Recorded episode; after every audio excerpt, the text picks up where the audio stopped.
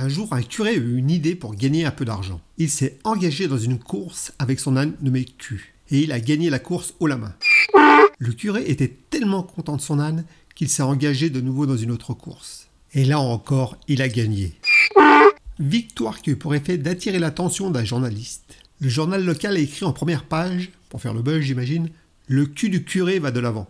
Les lecteurs ont bien rigolé, mais l'évêque était tellement contrarié par ce genre de publicité qu'il a ordonné au curé de ne pas inscrire l'âne dans une autre course. Le journal qui a eu vent de l'affaire a titré Le cul du curé déplaît à l'évêque. L'évêque, qui commençait à avoir un tout petit peu plein de cul, on va pas se mentir, ordonna au curé de se débarrasser de l'âne.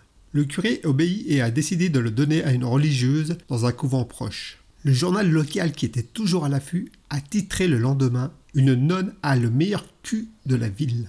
L'évêque s'est évanoui. Il a ordonné à la religieuse de se débarrasser de l'âne. Alors la religieuse a vendu l'âne pour 10 euros à une femme. Le journaliste a titré Une nonne vend son cul pour 10 euros.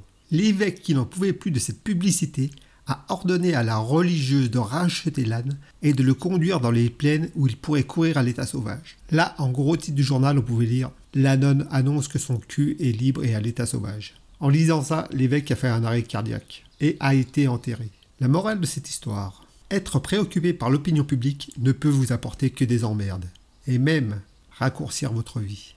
Alors soyez vous-même et profitez de la vie. Arrêtez de vous inquiéter pour le cul des autres.